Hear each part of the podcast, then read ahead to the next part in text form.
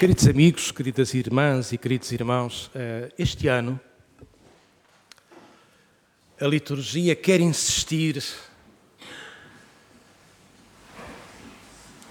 Este ano a liturgia quer insistir na figura, na pessoa de São João Batista, de João. No domingo passado o texto do Evangelho era sobre João, hoje o texto do Evangelho a partir do Evangelho de São João, que é outro João, é também sobre São João. Há aqui uma insistência, como que haver a figura de João em várias perspectivas.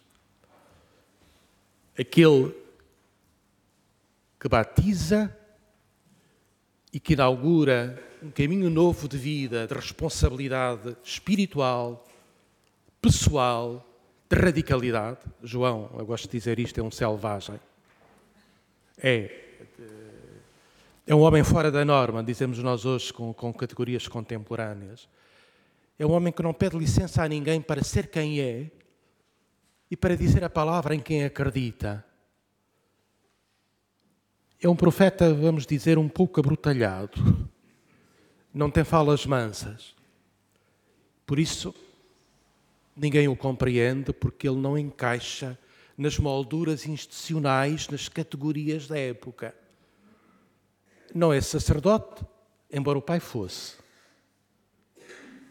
Zacarias. E se ele tivesse seguido as pisadas do pai, tinha tido uma carreira excelente ao serviço do Templo de Jerusalém. Tal pai, tal filho, tal neto, por aí fora, a cadeia nunca mais acabava, era uma profissão, era um exercício passado de geração em geração este João poderia ter o seu futuro garantido como sacerdote ao serviço do templo. Escolheu o caminho da periferia, do fora da norma, vivendo a palavra no deserto, num estilo de vida radical, como o texto do domingo passado nos dizia, vestia-se com pelos de animais, comia gafanhotos e mel. Uh, anunciava a vinda do Messias com uma radicalidade que provocava as pessoas a mudar de vida, mesmo. Era um profeta que apelava, que apelava à mudança da vida. Se nós acreditamos que o Senhor vem, então o maior e o melhor sinal da vinda do Senhor é a transformação, o testemunho da nossa vida. E hoje na perspectiva do Evangelho de João, são ditas coisas lindíssimas de João Batista. Apareceu um homem enviado por Deus. Veio como testemunha para dar testemunho da luz que é Cristo. No Evangelho de São João, Cristo aparece frequentemente: Eu sou a luz do mundo. E quem acredita em mim vive na luz, não vive nas trevas. E João é a testemunha da luz. Queridos amigos, João é a testemunha da luz para confirmar o testemunho de cada um de nós. O que o Evangelho diz de João pode dizer de cada um de nós, de cada uma de vós.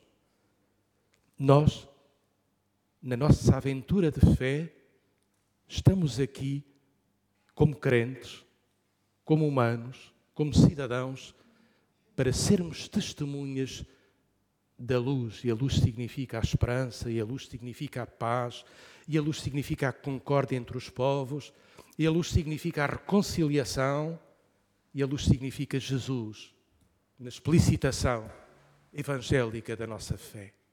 Ele, Jesus, é a luz do mundo, e a nossa vida é uma pequenina luzinha que se coloca num, alto para iluminar um pouco mais. Quem me segue não andará nas trevas. Sabemos que isto não é caminho fácil e que a nossa vida será continuamente uma aventura de combate entre luz e escuridão. E por vezes a, a chama da nossa fé não é um fogo incandescente, é uma pequenina chama que apenas nos dá luz para ver o passo seguinte e já é tanto, e já é belo. A chama da fé, desta luz imensa que tudo ilumina, que é Cristo é vivida em nós como uma luz pequenina. Pois é, frágil, débil, pode-se apagar, mas somos testemunhas da luz. E todos nós, também, como João, somos homens e mulheres enviados por Deus a este mundo, a esta igreja. E podemos dizer, cada um de nós, como João, é chamado a dar uma palavra livre na igreja, no mundo. Uma palavra livre na consciência, livre na convicção, livre porque ninguém nos. Como é que eu ia dizer? Não estamos dependentes de ninguém de uma autorização, de, um, eh, de uma legitimação para darmos a nossa palavra na igreja e no mundo. Estamos aqui em caminho sinodal.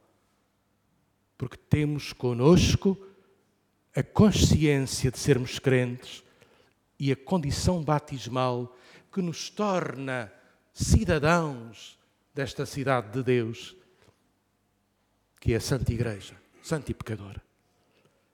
João ensina-nos este testemunho de alguém profundamente livre, que não depende de ninguém, que não depende de ninguém, que não espera de ninguém uma autorização para se comprometer com Cristo e anunciar a vinda de Cristo, com o testemunho da sua própria vida. O texto do Evangelho apresenta-nos uma comissão de inquérito das autoridades religiosas ao Jordão, onde está João, a fazerem-lhe um inquérito: quem és tu? O que é que tu dizes de ti mesmo? Porque João já estava a incomodar as estruturas religiosas do templo. É um homem livre. Não se compromete com ninguém. Não está ao serviço de nenhum poder instituído. Por isso incomoda. Quem és tu? O que é que ele diz de si mesmo? Tão, tão profundo. João apresenta a sua identidade pela negativa. Como é que eu ia dizer isto? Dizendo quem não é. Não sou o Messias, não sou Elias, não sou o profeta. É uma espécie de currículo ao contrário, em diminuição. Nós vamos acrescentando etapas, tarefas, compromissos, responsabilidades. João parece que se apresenta numa forma de diminuição. Não sou profeta, não sou o Messias, não sou Elias. E ficamos nós baralhados. Então quem és? É tão, tão profunda esta dimensão de se apresentar pelo de nos apresentarmos pelo que não somos baralha-nos o esquema. E depois ele acrescenta: Eu sou a voz daquele que clama no deserto. Ele é a palavra, eu sou a voz que dá voz à palavra. E é tão profundo. Cristo precisa da nossa voz, da nossa consciência, das nossas mãos para ser palavra viva no mundo de hoje. E é por isso que o que nós hoje recordamos de João não é apenas de um homem selvagem que viveu há 200 anos. É a possibilidade do nosso próprio compromisso, do nosso próprio testemunho, de nós próprios sermos à maneira de João Batista ou por outras maneiras, cada um terá a sua, cada um seja fiel ao seu estilo, à sua identidade, de sermos no mundo de hoje testemunhas da luz e de Cristo, que precisa da nossa voz para ser palavra viva.